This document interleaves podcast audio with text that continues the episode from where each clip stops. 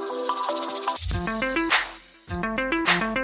Bonjour à toutes et à tous et bienvenue sur Lightway, le podcast qui vous aide à trouver votre chemin. Depuis plus de trois ans, moi, Milena, je partage sur les réseaux sociaux et dans des vidéos sur YouTube sous le nom de Milena Co. J'ai décidé aujourd'hui de me lancer dans une nouvelle aventure passionnante, celle de créer un podcast qui met en lumière des petites étoiles sur Terre. Des hommes et des femmes inspirants et inspirantes autour de l'alimentation saine, de l'écologie, du bien-être et de l'entrepreneuriat belge. J'ai invité aujourd'hui Yuna Maret, une jeune engagée notamment dans l'écologie mais aussi bien d'autres sujets de société. Elle est une des figures emblématiques des marches pour le climat en Belgique et Yuna a été reçue sur des milliers de plateaux télé et diverses émissions de radio en Belgique et en France afin de faire entendre la voix des jeunes dans les questions climatiques. Dans ce podcast ultra riche, Yuna nous donne ses conseils pour commencer un mode de vie plus écologique et adapté à chacun. Dans quelles associations elle s'est engagée, comment s'éduque-t-elle sur les questions climatiques et politiques et autres sujets qui lui tiennent à cœur, quel est son moteur, comment est-elle devenue la figure emblématique des marches pour le climat, quel est le rôle de l'énergie féminine dans les questions écologiques, nous abordons tous ces sujets dans cet épisode. Si les partages autour de l'alimentation saine, de l'écologie, du développement personnel et de l'entrepreneuriat belge vous font vibrer autant que moi, je vous invite, si vous n'avez pas encore l'occasion de le faire, à vous abonner sur la plateforme que vous êtes en train d'utiliser. Ça prend vraiment une seconde et ça vous permet de ne rater aucun épisode de Lightway. Je serais aussi hyper reconnaissante que vous notiez le podcast avec un 5 étoiles et que vous laissiez un commentaire avec la raison pour laquelle vous appréciez le podcast et surtout ce qu'il a changé pour vous. Je serais vraiment ravie de pouvoir échanger avec vous à ce sujet. Et je suis ravie de vous inviter maintenant à rejoindre mes échanges avec Yuna. Hello Yuna, bienvenue sur Lightway. Je suis hyper heureuse de te recevoir sur le podcast. Hein. Tu es jusqu'à présent ma plus jeune invitée. Euh, bon, on se connaît déjà depuis euh, que tu as. Pas, pas depuis il y a 5 ans, mais depuis que tu as 5 ans, donc ça fait un peu un choc. Mais euh, voilà, est-ce que tu peux te présenter en quelques mots à nos auditeurs Oui, alors moi je m'appelle Yuna, j'ai 19 ans, je suis bruxelloise et je suis aujourd'hui active dans tout ce qui est mouvement climat, euh, surtout du côté des jeunes. Et puis petit à petit, je me suis fort intéressée à tout ce qui était antiraciste et féministe aussi. Waouh. Euh, je pose toujours la même question. Euh, premièrement, c'est quoi ta routine du matin pour bien commencer la journée, si tu en as une? Alors, ma routine du matin, c'est dès que je sors de mon lit, il me faut une douche et un café. Et puis euh, je m'habille, je prends un peu la température, euh, voir si. Euh, enfin, ma température interne, voir si je suis fatiguée, en pleine forme, et en fonction de ça, j'avise ma journée. Ah ouais? Ouais. Ah ouais Et tu fais ça depuis combien de temps, prendre ta, température? Depuis deux ou trois ans. Mais c'est quelque chose qu'on fait beaucoup avec les membres d'une ONG dans laquelle je suis, qui s'appelle Défi Belgique Afrique. Avant de commencer nos réunions, on annonce chacun notre température. Et ça permet de mieux se comprendre. Et puis en fait, moi, je me suis rendu compte que prendre ma température et euh, en prendre conscience moi-même, ça m'aidait aussi à mieux comprendre comment j'allais fonctionner euh, ah ouais, marrant, pendant la journée et mieux appréhender du coup mes relations aux autres aussi. Vraiment te poser la question ah comment je vais aujourd'hui? Ok, je croyais que c'était euh, concrètement prendre sa température. je pense pas que ce soit lié. Tu parles du coup de, de défi Belgique-Afrique. Du coup, on va, on va enchaîner là-dessus. Est-ce que tu peux nous expliquer un peu ton, ton parcours là-dedans et, et ben, quel a été tes prémices du coup de ta conscientisation euh, pour le climat et pour d'autres choses euh Alors, euh, ben, une grosse partie de ma conscientisation, c'était justement cette ONG. Mm. je m'y suis inscrite. En fait, c'était à mes 15 ans et c'est un moment où je me posais énormément de questions parce que j'ai l'impression qu'on nous balançait beaucoup d'informations euh, par rapport à l'état du monde, que ce soit justement environnement ou le, côté plus social, mais qu'il n'y avait jamais spécialement d'explication ou de réponse. donc, bah, un peu comme une adolescente euh, qui voit toutes ces informations, je me sentais très perdue et en colère aussi, parce que j'ai l'impression de rien pouvoir faire. Mhm. Et puis, un peu par hasard, j'ai découvert cette ONG euh, via des, des, plus âgés que moi qui avaient participé à leur projet et qui avaient présenté ça comme euh, justement un moyen de beaucoup mieux comprendre le monde et de pouvoir avoir les cartes en main et puis de les jouer un peu euh, chacun euh, comme on le sentait. et donc je me suis inscrite, on avait un an de formation, ce qu'on appelle de l'ECMS. donc c'est de l'éducation à la citoyenneté mondiale et solidaire, donc on touche un peu à tous les, les aspects qui créent le monde aujourd'hui, donc que ce soit justement notre agriculture, la colonisation, euh, tout ce qui concerne la politique aussi. Et puis moi, ça m'a pendant un an mieux aidé à comprendre le monde et comment il mhm. fonctionnait. puis après ça, on avait un voyage trois semaines d'immersion dans un des pays partenaires avec qui l'ONG travaillait. Donc moi, j'ai pu aller trois semaines en Inde, rencontrer des jeunes Indiens qui avaient aussi eu toute la formation pendant l'année et puis rencontrer des acteurs sur place. et c'est en fait de, là que tout part. Et puis j'ai tellement aimé le projet, je me sentais tellement grandir là-dedans aussi, que j'y mhm. suis restée et que là, ça fait euh, trois ans que je suis bénévole euh, dans cette ONG. Euh, donc c'est principalement là que vient ma, ma conscience. Pour toi, c'était le premier, le premier pied dans la porte, quoi. C'est ça qui t'a ouvert vers, en fait, ta... Mais je suis passée de responsabilité. je suis passée de la personne qui se questionnait et qui voyait pas trop qui comment passive, agir, passive, à la personne active qui, qui avait des cartes en main, euh, j'avais toutes les informations qu'il me fallait et les moyens aussi pour euh, commencer à agir. Et puis c'est surtout à ce moment-là que je me suis rendu compte qu'en tant que jeune de 15 ans, je pouvais déjà avoir euh, un impact et que j'avais du coup déjà un rôle. Quoi. Ok. donc tu parles de pendant un an, ça a été comme une formation, on donnait beaucoup d'informations sur tout ce qui était écologie et inégalité dans le Exactement. monde. c'est de novembre à, juin, on a un, un certain jour de un nombre pardon, de jours de formation. Euh, et donc c'est un peu euh, comme aller à l'école, mais beaucoup plus chouette. Donc on se rejoignait tous euh, justement dans une école qu'on louait par groupe de 30, 40. Et puis on nous présentait des thématiques. Et puis de manière très ludique, on avait l'occasion d'en discuter entre nous, de débattre entre nous aussi. Et donc ça m'a ouvert à pas mal de choses, que ce soit ben, la manière de m'exprimer ou justement pouvoir entendre des opinions qui, qui, sont divergentes des miennes et puis de les accepter et d'essayer de les comprendre. Euh, et donc ça a été un peu euh, pour moi euh, ce qui me manquait en fait, de ben pouvoir dialoguer avec des jeunes de mon âge qui étaient intéressés par la même thématique que moi. Et c'est ça qui m'a fait grandir et autant aimer le projet aussi. C'est trop chouette parce que je pensais pas que ça existait ce genre d'association. Je croyais que c'était, qu'il y avait euh, possibilité de directement aller euh, faire du bénévolat en Afrique et des choses comme ça. Mais là, ben, c'est vraiment la seule en Belgique une éducation. quoi avec des jeunes de 15 à 18 ans ce travail-là. D'années de formation avant de euh, juste dire on va prendre un billet d'avion et aller euh, en Afrique euh, découvrir les réalités du monde. Et nous, c'est vraiment pas dans cet aspect-là. C'est plus l'échange entre jeunes et puis rencontrer des personnes sur place. Après, tu t'es engagé du coup dans des mouvements plus ciblés sur le climat mhm. et notamment Youth for Climate, si, c'est bon, le bon mot, ou Génération Climat, c'est la même chose Alors, les deux? Non, c'est pas la même chose. Enfin, C'était deux groupes différents mais qui fonctionnaient pour le même but. Et donc euh, tous les deux qui ont participé à la création des marches pour le climat en Belgique. Et puis autour du ça, du mouvement euh, pour le climat euh, mené par les jeunes. Quoi. Et comment tu es devenue la figure emblématique de ces mouvements du coup? Alors, comment Alors, je sais déjà pas répondre à la question comment est-ce que je suis arrivée dans ces mouvements? Donc répondre à la question comment est-ce que j'en suis devenue une des figures, c'est compliqué. Mais en fait, c'est ça s'est fait de manière euh, super simple. J'ai des potes qui m'ont envoyé des messages en disant ah, tiens, euh, on lancerait pas une marche pour le climat à Bruxelles. Et puis c'est comme ça qu'on euh, s'est retrouvés à plusieurs à organiser. Puis on a créé un groupe. Et puis après la première ou la deuxième marche, je crois que c'est RTL TV qui nous avait invités à une émission parce qu'ils ne comprenaient pas en fait. Ils étaient là, mais qui vous êtes, mmh. qu'est-ce que vous voulez? Et donc j'étais une des trois ou quatre qui étaient invitées sur ce plateau. Et puis à partir de ce moment-là, en fait, comme les médias étaient aussi perdus en fait que tout le monde dans ce mouvement-là, ils ont tout simplement été regarder qui avait déjà été invité à la télé.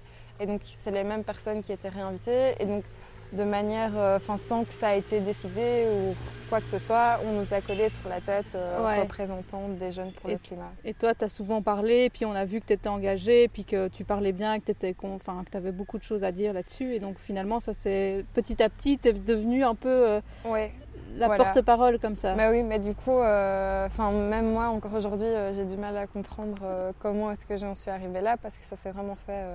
Enfin, j'ai répondu à un message sur Facebook, quoi. Donc voilà. Ok.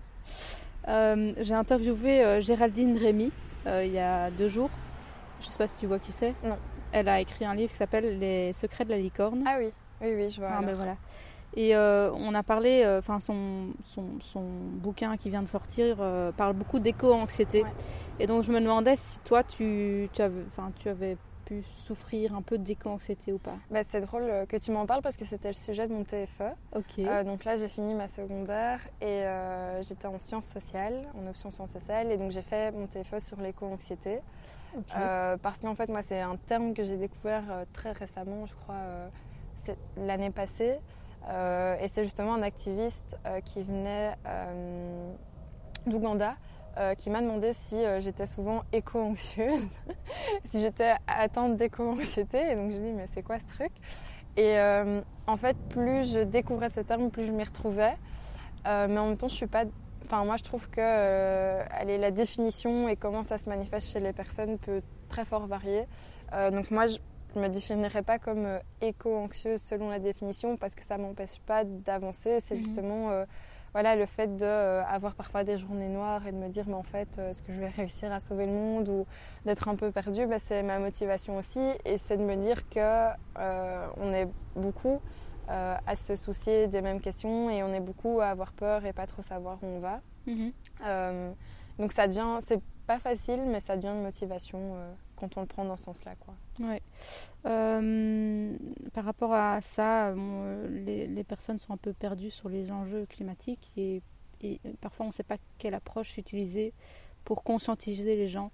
Et donc, euh, ben, j'écoutais une interview où tu parlais euh, à un moment donné de est-ce qu'il faut jouer sur la peur, est-ce qu'il faut jouer sur euh, les taxes plus taxées, ou est-ce mhm. qu'il faut juste montrer l'exemple et montrer des résultats positifs, tu vois? Et voilà, moi je suis plus dans une démarche où j'ai envie d'être optimiste et, et montrer plus voilà ma manière de faire. Mais, euh, mais est-ce que, est que toi, tu as plus une idée là-dessus? Est-ce que tu penses qu'il y a un créneau qui, qui, qui me fonctionne plus mieux de, de manière globale hein? Parce que mhm. je pense que chaque personne est différente et chaque personne va, va réagir différemment en fonction de l'axe mhm. euh, par lequel on prend les choses. Mais est-ce que toi, tu as pu, euh, à travers ton expérience, vraiment dire non dans la globalité Il vaut mieux quand même prôner l'une ou l'autre manière de faire? Euh, moi, je pense que euh, que ce soit euh, par l'exemple, la peur, l'information, en fait, tous les moyens se valent et sont bons à prendre, mhm. dans le sens où nous, on nous a beaucoup questionné sur nos modes d'action dans notre lutte climatique en tant que jeunes, dans le sens où il y avait plusieurs mouvements qui divergeaient un peu dans leur mode d'action. Donc il y avait Extinction Rebellion, par exemple, qui était beaucoup plus désobéissance civile, donc faire des blocages, euh, plutôt vraiment des actions de désobéissance. Et puis il y avait nous qui étaient plutôt, allez, on était plutôt passifs dans le sens où on marchait. Mhm. Euh, et puis il y a tous ceux qui étaient plutôt dans le dialogue avec euh, les politiciens, par exemple. Et puis on a souvent essayé de nous séparer jusqu'au moment où nous, tous les mouvements ensemble, on s'est dit mais en fait on va arrêter de se laisser séparer parce qu'on a tous le même but, on n'a juste pas les mêmes euh, moyen d'y arriver. Et je pense que c'est la même chose avec euh, cette idée de comment conscientiser les gens et les, pousser à passer à l'action. Euh, je crois que que ce soit justement donner les informations et attendre que le déclic vienne de lui-même ou alors faire super peur aux gens en disant la planète brûle, réveillez-vous, ou justement montrer par des petits exemples que c'est possible en tant qu'individu déjà faire un changement. Je crois qu'on a besoin un peu d'un mélange de tout. Mhm. Euh, parce que, comme tu l'as dit, les gens sont, euh, réagissent différemment aussi aux informations qu'on leur donne. Et donc, on a besoin, face à cette complexité d'individus, on a besoin de plein de moyens différents euh, d'aller les chercher. Mhm. Moi, je crois que je combine les trois, en fait, parce que je fais moi-même ce qu'on appelle tous les petits éco-gestes. je suis végétarienne, je fais attention à ce que je consomme, je prends les transports en commun le plus possible. Enfin, toutes ces petites choses qui, en fait, sont devenus quotidiens et pour moi normal, normaux. Mhm. Euh, après, je suis quelqu'un qui donne aussi beaucoup d'informations bah, via les marches climat, c'est ce qu'on a essayé de faire, via les plateaux télé. Euh, je suis quelqu'un qui a fait de la désobéissance civile et qui en fera s'il faut. Je suis quelqu'un qui a été parler avec les politiciens. Donc, je crois que je combine un peu euh, de tout. Tu fais, tu mets les petites graines un peu partout tant que tu peux, quoi. J'avais juste envie, par rapport à, à cet exemple de, de la peur ou de l'exemple ou des choses comme ça, juste euh, l'exemple qui m'a marqué, c'est que tu disais euh, ben, les gens en Suède euh, ont pris moins l'avion mhm. et ça a diminué de 4%. Et quand on leur demandait. Greta. ouais, quand, quand, on leur demandait pourquoi vous avez pris moins l'avion, ils se disent c'est parce que ben, Greta Thunberg m'a mhm. donné l'exemple et m'a conscientisé là-dessus. Et que tu disais ben, c'est pas, forcément parce qu'on va mettre, va, on va mettre l'avion à trois fois plus cher que les gens vont changer. Ils ont mhm. besoin d'autres choses. Quoi. Et c'est vrai que du coup, on a besoin de ben, de d'un peu de tout. Ouais, d'un peu de tout et de. Et je pense, enfin, l'effet Greta, c'est aussi, c'est de nouveau, c'est un mélange de plein de modes d'action parce que il y a l'effet de se dire ah bah oui, elle pour aller euh, pour aller euh, en Amérique, elle a pris un bateau.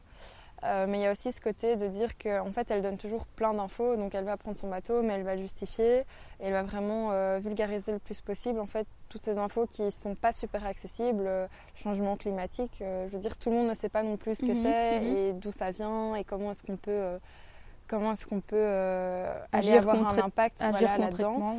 Euh, et donc de nouveau, c'est un mélange de tout. Quoi. Euh, du coup, toi, tu parlais justement de, de petites choses que tu fais ou de plus grandes choses. Enfin, voilà, tu, enfin, tu fais plein de choses. je me demandais, est-ce que toi, tu as un avis Enfin, est-ce que tu as un avis sur qu'est-ce qu'il faudrait faire chacun des changements qui auraient le plus d'impact au quotidien qu'on peut faire tous?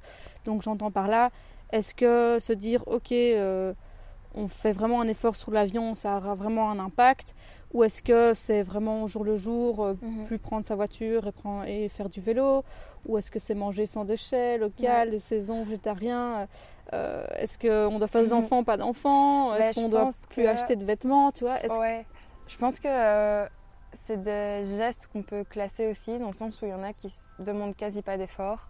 Euh, donc par exemple, euh, diminuer de la viande. On ne doit pas demander à tout le monde, on peut pas demander à tout le monde d'être végétarien ou vegan du jour au lendemain, mais on peut déjà euh, les informer et leur dire que s'ils mangeaient une ou deux fois par semaine de la viande plutôt que trois ou quatre, ça, ça, a déjà un impact. Mhm. Et ça, c'est pas leur demander de complètement changer leur manière de vivre. Ils vont pas se sentir déboussolés de ne plus avoir leurs deux steaks sur mm. la semaine.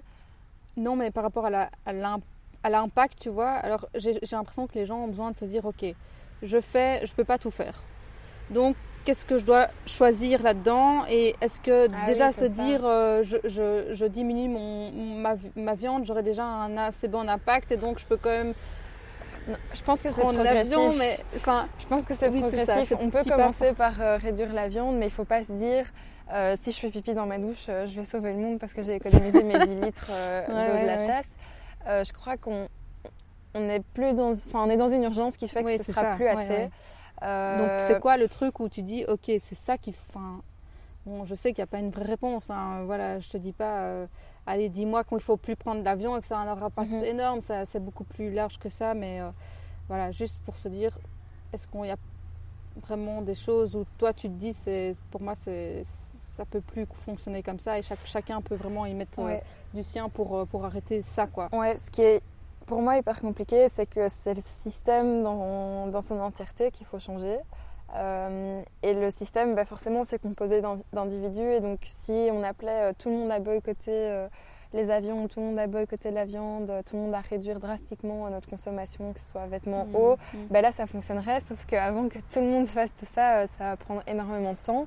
Donc moi, voilà, ce que je pense qu'il est le mieux à faire, c'est de regarder sa situation euh, sociale, familiale aussi, parce que c'est dire euh, je suis une famille de cinq et du jour au lendemain, euh, avec trois enfants, du jour au lendemain, je vais changer ma manière de consommer, c'est pas facile. donc oui, c'est cette idée de se dire un peu chacun à son rythme. On peut commencer à faire des choses au quotidien, mais après, tout en faisant ça, il faut se battre pour qu'il y ait des choses à une plus grande échelle aussi qui arrivent, que ce soit par des lois qu'on mette en place euh, par euh, voilà, du plaidoyer, du boycott, ce genre de choses. Euh, c'est ça aussi la complexité du problème, c'est qu'il n'y a pas une solution magique. Mhm, mhm. Et on m'a déjà posé la question d'ailleurs, si tu avais une baguette magique, qu'est-ce que tu ferais en premier? Et j'étais toute perdue parce qu'en fait, j'avais juste pas de réponse. parce que j'ai l'impression qu'il y a tellement de choses à faire en même temps et il n'y a pas d'ordre de priorité non plus. du coup, oui, en fait, j'ai pas de réponse à la question. J'imagine, mais bon, il y a, quand même beaucoup de personnes qui sont quand même conscientes des enjeux, mais qui se disent, euh, de toute façon, à mon, échelle, ben, enfin, ça va rien changer, quoi. Ah, ben, alors là, c'est regarder dans notre vie de tous les jours, c'est euh, de 8 h du matin à minuit, regarder ce qu'on consomme et de quelle manière on peut le changer. Donc c'est euh, notre nourriture, c'est nos manières de se déplacer, c'est nos vêtements. Euh, regarder d'où viennent nos vêtements, d'où vient notre nourriture et, l'impact que ça a. Et puis regarder s'il n'y a pas des alternatives euh, qui sont tout aussi accessibles, parce qu'en général, elles le sont. Mhm. Euh, c'est accessible, c'est au même prix, c'est beaucoup plus éthique. Et ça, c'est déjà une manière, dans notre quotidien, d'inclure un peu cet aspect de dire je fais ma part c'est voilà de juste de s'informer et puis d'agir en conséquence de conscientiser ce qu'on ouais, c'est une bonne approche je trouve de vraiment se dire en effet dans une journée c'est quoi mes actions qu'est-ce que je fais qu'est-ce que je mange quels sont les déchets c'est que un je bon génère. exercice à faire, euh, quitte que à je- noter. Ouais. Tu vois, tu prends un petit carnet et tu- vraiment, à partir du moment où tu te lèves jusqu'au coucher, Mhm. tu fais l'effort de une journée, euh, noter ce que tu as consommé. Sans devenir euh, trop. Ça peut être anxiogène aussi. de non, se mais le faire une journée. Ouais, le faire Pour une se journée rendre compte, parce que Mm. parfois on a besoin aussi euh, de se prendre des claques Ouais. pour se réveiller et mieux repartir après. Et euh, je pense que ça, ça ne peut qu'être positif en fait de, de réaliser et d'avoir, même si on consomme de la même manière après, mais euh, moins, Mhm. euh, parce qu'on se dit justement, purée, mon jean, je ne savais pas du tout que c'était aussi énergivore, et ben j'achèterais euh, moins de jeans ou je les garderais plus longtemps. Ouais. Ça commence par là aussi, c'est vraiment s'informer euh, d'abord. quoi.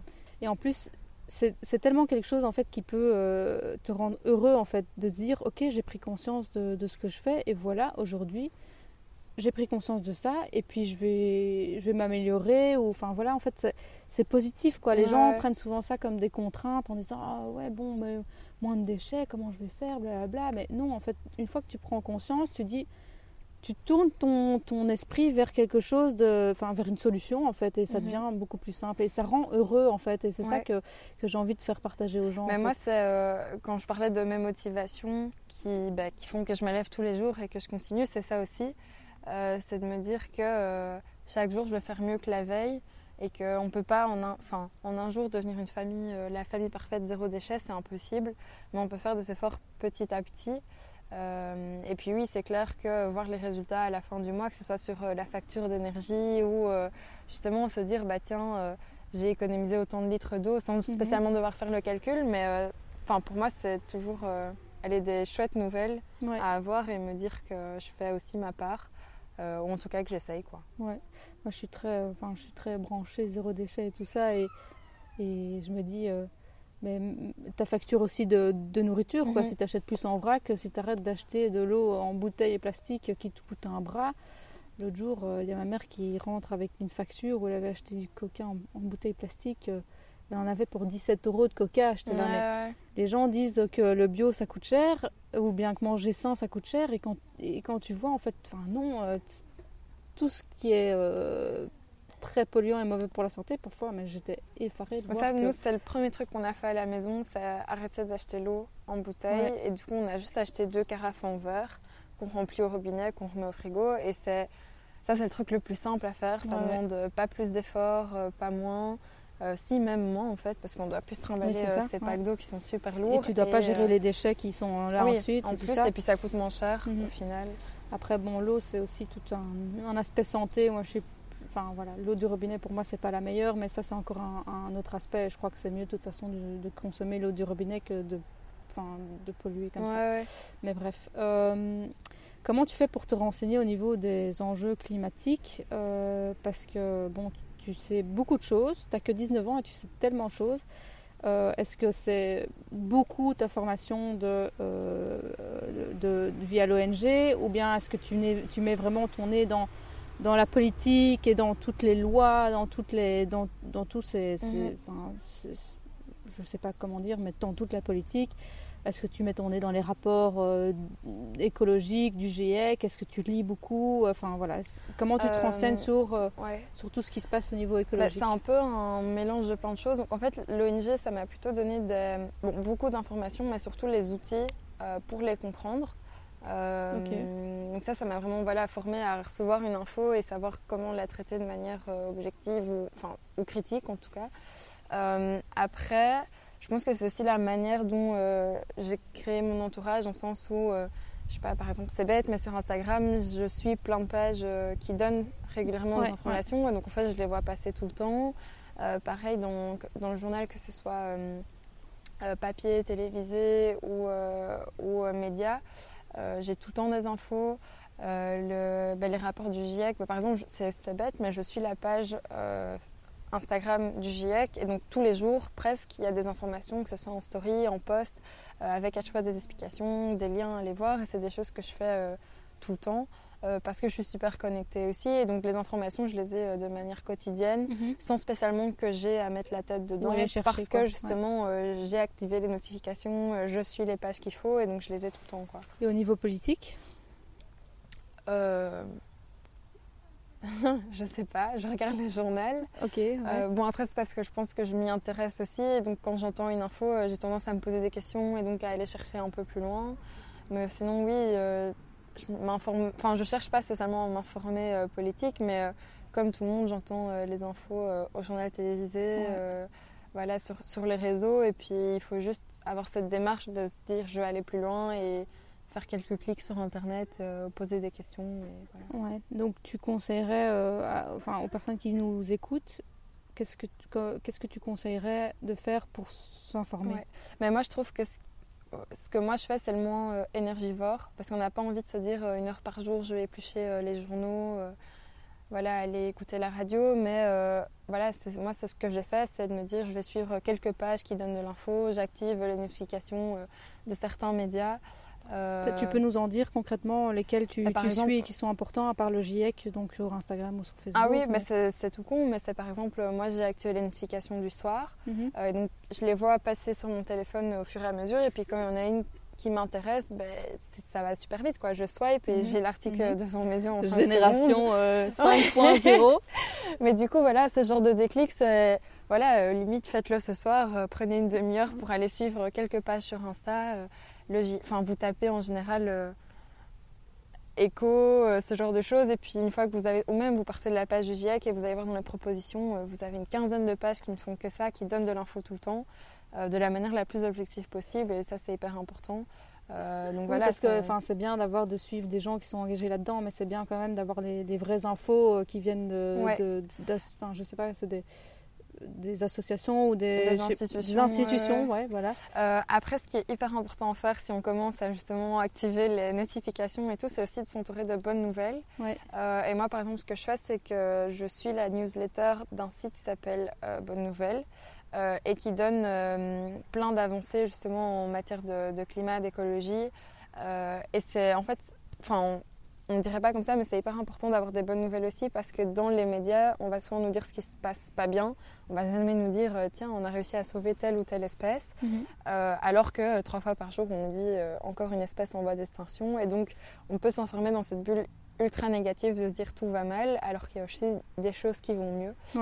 donc ça, c'est voilà prendre l'habitude de se protéger aussi face à ça, quoi. Ok, trop cool. J'ai vu aussi que tu parlais aussi du fait de euh, bon c'est bien le développement durable, mais euh, il ne faut pas que ça quoi. Il y a aussi mhm. tout un aspect de décroissance. Il euh, faut, faut, faut, faire attention aussi à ne pas se dire ah ben c'est bon développement durable, on va nous donner des trucs qui sont moins énergivores, on va quand même consommer et c'est bon, enfin tout va se faire. Mais c'est surtout en fait le terme de développement durable en soi est pas pas spécialement mauvais, mais c'est la manière dont on l'utilise et l'interprète aujourd'hui. Donc aujourd'hui, le terme développement durable, c'est devenu un terme que euh, plein de grosses euh, entreprises utilisent en disant, euh, bah, parlons de coca, je vais continuer à produire mon coca, mais je vais mettre quelques éoliennes qui vont fournir mon, usine. Mhm. Et donc c'est du développement durable parce qu'on va consommer un peu moins. On va se développer quand même. Mais on, on mhm. consomme un peu moins, mais il y a toujours cette idée derrière de continuer à vendre le même produit au même prix, voire plus cher. Enfin, bref, en gros, de faire du bénéfice le plus rapidement possible à n'importe quel coût. Et souvent, le coût, euh, il est environnemental euh, et social euh, avant d'être n'importe quoi d'autre. et donc voilà, c'est un terme, souvent quand on voit ça, on se dit ah, ça y est, on est sauvé, alors que quand on regarde derrière, c'est très très peu ambitieux, c'est très prometteur, mais il y a vraiment. moi, je me laisse plus tromper par ça. donc oui, moi, je parlais beaucoup de décroissance bah, face à ce développement durable, de dire bah, en fait, est-ce qu'on a besoin de produire autant? Euh, et au même coût environnemental et social Est-ce qu'on ne peut pas produire autant mais alors mieux euh, de manière plus respectueuse, que ce soit bah, du coup de nouveau pour l'environnement, pour les personnes euh, qui bénéficient de tout ça. donc voilà, et puis quand on dit décroissance, ça fait souvent peur aux gens parce qu'ils ont l'impression qu'on doit arrêter du jour à l'autre, mm. d'un jour à l'autre de vivre et qu'on doit retourner derrière et, vivre de manière plus arriérés. Donc il euh, y en a qui étaient là, mais on va pas retourner dans nos cavernes euh, mm, euh, pour, sauver la planète. C'est pas ça la question, c'est continuer à vivre. mais juste de manière plus réfléchie. Quoi. Ouais, bah, se reconnecter à soi déjà et se dire ok, on n'a pas besoin de choses extérieures, il y a tout un, et c'est là une nature intérieure à découvrir. Et, et c'est là que la conscientisation et l'information, c'est hyper important. C'est parce que les gens ont besoin de savoir et comprendre ben, comment est-ce que je peux continuer à vivre de la même manière qu'aujourd'hui, donc continuer à aller euh, travailler, continuer à m'habiller, continuer à aller boire des verres, mais en étant euh, beaucoup plus euh, ben, responsable et, en ayant un impact hyper diminué. Tu parlais à un moment donné aussi de la, place de la femme dans les mouvements écologiques, parce qu'on se rend compte que, en fait, je ne sais pas s'il y a beaucoup plus de femmes qui sont plus sensibles à ça, si ça a été vraiment vérifié ou, pas. Mais c'est vrai que ben, tu parlais d'une conscience un peu naturelle de par notre constitution. Euh, je ne sais pas si ça, se dit, c'est français, mais procréatrice. Enfin, mhm. on procrée, donc du coup, on a quand même cette. Euh, cette intuition, cette volonté d'un monde meilleur pour les générations futures, que mhm. peut-être euh, le masculin est plus déconnecté. Alors, euh, je juge pas du tout et tout ça, mais je trouvais ça intéressant euh, d'avoir cette, cette, cette, vision-là des, des, choses. Quoi. Cette explication, moi, c'est une que j'ai pris vraiment avec des pincettes, parce que justement, on me demandait comment ça se fait qu'il y a autant de femmes dans le mouvement écologique. Et je dis, ben Enfin, en fait, il n'y a pas d'explication vérifiée, il n'y a pas eu d'études par rapport à ça. C'était juste un ressenti. Euh, donc moi, j'ai dit, voilà, c'était peut-être une des explications, mais de nouveau, même moi, euh, je ne sais pas si j'y adhère à 100%. Euh, une autre que j'avais avancée, c'est que on se bat énormément contre le monde politique aujourd'hui, et le monde politique est représenté par des hommes. Mhm. pas du tout par des femmes ou alors très peu et on n'est pas du tout représenté dans ces milieux et donc c'était presque normal que le, allez, le mouvement qui s'oppose à ça soit ben, enfin, dirigée euh, par des femmes. Euh, et puis il y a aussi toute cette idée, enfin moi j'avais lu, euh, je ne sais plus où, donc j'ai pas du tout la source, mais une étude qui disait que si tous les hauts postes aujourd'hui étaient occupés, qui étaient occupés par des hommes, on mettait des, des femmes à la place, le monde se porterait beaucoup mieux mhm. parce que, bon de nouveau c'est pas vérifié, ça prendre avec des pincettes, on y croit ou pas, mais parce que on travaille beaucoup plus euh, au bien-être de la collectivité plutôt qu'à nous-mêmes. Ouais, je crois que c'est pas. alors peut-être qu'on on, va se prendre des, des, des, foudres, mais donc il faut peut-être parler d'énergie féminine, d'énergie masculine. C'est vrai que enfin, concrètement, le, le yin et le yang, euh, je ne sais plus lequel est lequel, mais je veux dire l'énergie féminine est plus dans la douceur, euh, voilà, le repos, le, prendre soin de soi. Et l'énergie masculine a, aussi toutes, euh, enfin, toutes des avantages. Et les deux sont nécessaires, mhm. mais c'est vrai que. Après, de nouveau, c'est à prendre avec des pincettes. Euh, mais ça pourrait être une, une, des explications. Après, moi, je pense que ce qui est vraiment le plus crédible, ce serait que on a aujourd'hui réussi à prendre une place au niveau de l'espace de parole qu'on n'avait peut-être pas avant. Et donc le fait qu'on ait eu cette opportunité, ben, on a sauté dessus et pour moi c'est ce qui, c'est ce qui reste le plus euh, crédible. Quoi. Quels sont tes rêves Yuna? Alors là aujourd'hui actuellement c'est euh, de ne pas me tromper dans mon choix d'études. Mais sinon euh, sur le plus long terme, bah, c'est un peu lié. Sur le plus long terme ce serait de pouvoir justement concilier ben, mes études et du coup le travail qui va suivre derrière mhm. avec ben, mes valeurs et, mon combat.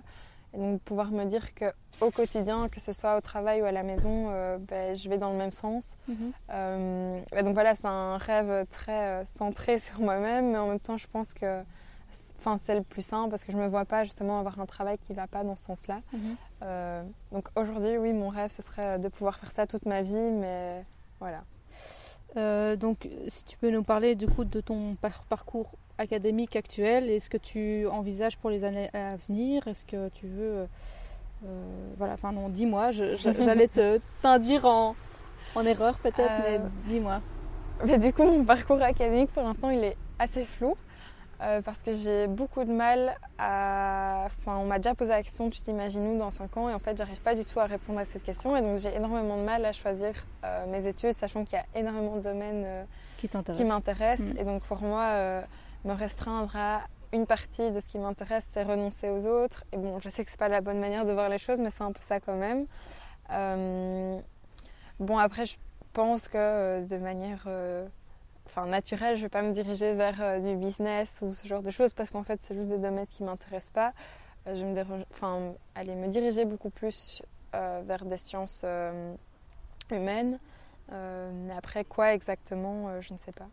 Puis je voudrais continuer aussi, ça c'est quelque chose qui m'a énormément manqué, en secondaire, c'est de justement en apprendre plus sur le monde au-delà que Pythagore sur un banc de mhm. classe. Euh, et donc j'avais aussi envie d'avoir ce côté euh, où je pouvais partager mes opinions et voilà, discuter, débattre, euh, constamment, être, ben, constamment être remise en question. Moi j'ai besoin de ça aussi pour, pour évoluer. et donc j'ai envie de ça dans mes études universitaires. Donc, voilà. Et est-ce que tu as une idée de, après tes études, ce que tu voudrais faire? Dans le futur, après mes études, j'aimerais bien pouvoir concilier un peu tout ce que je fais déjà aujourd'hui. mais du coup, j'ai Enfin, j'ai aucun métier qui m'est venu en tête où je me dis, ah, ça, ça, mhm. allez, ça reprend tout. Euh, donc j'ai vraiment aucune idée de où je serai dans 5 ans. Tu, pourras créer le, le métier qui te convient sur mesure, je suis sûre. J'espère. Quel est le meilleur conseil qu'on t'ait jamais donné Bon, c'est un peu euh, bateau, mais enfin croire en soi-même. Ok. Euh, parce que moi, je suis quelqu'un justement qui doute beaucoup, bah, du coup un peu moins aujourd'hui, mais qui doutait mhm. euh, beaucoup. Et donc j'avais tendance à ne pas me lancer à 100% dans les projets que je menais parce que j'avais pas l'impression que c'était euh, assez bien, assez bien présenté, que ça allait aboutir à quelque chose. Euh, et puis au moment où justement j'ai compris que, en fait, même si ça aboutissait pas à grand chose, le simple fait de l'avoir fait, c'était déjà une victoire en mhm. soi. bah, ça m'a libéré de beaucoup de choses et beaucoup de poids dans ma vie tous les jours en fait de me dire bah, vas-y lance-toi t'as rien à perdre toi à gagner trop bien voilà est-ce qu'il y a quelque chose dont on n'a pas parlé euh, ici et que tu souhaites quand même partager avec, euh, avec nos auditeurs avant la dernière question? Alors, c'est la question qu'on me pose toujours et je ne sais jamais quoi dire. Parce que j'ai toujours l'impression qu'on a parlé de plein de choses. Euh, Mais est-ce que tu t'es dit quand je t'ai invité, ah j'ai envie de partager ça, tu vois, ou bien il y a quelque chose qui t'est venu dans les jours d'avant que tu te dis, hmm. ah tiens, j'ai envie de partager ça Non, rien en particulier. Ok. Alors je te pose la dernière question. C'est euh, ça signifie quoi pour toi de trouver son chemin?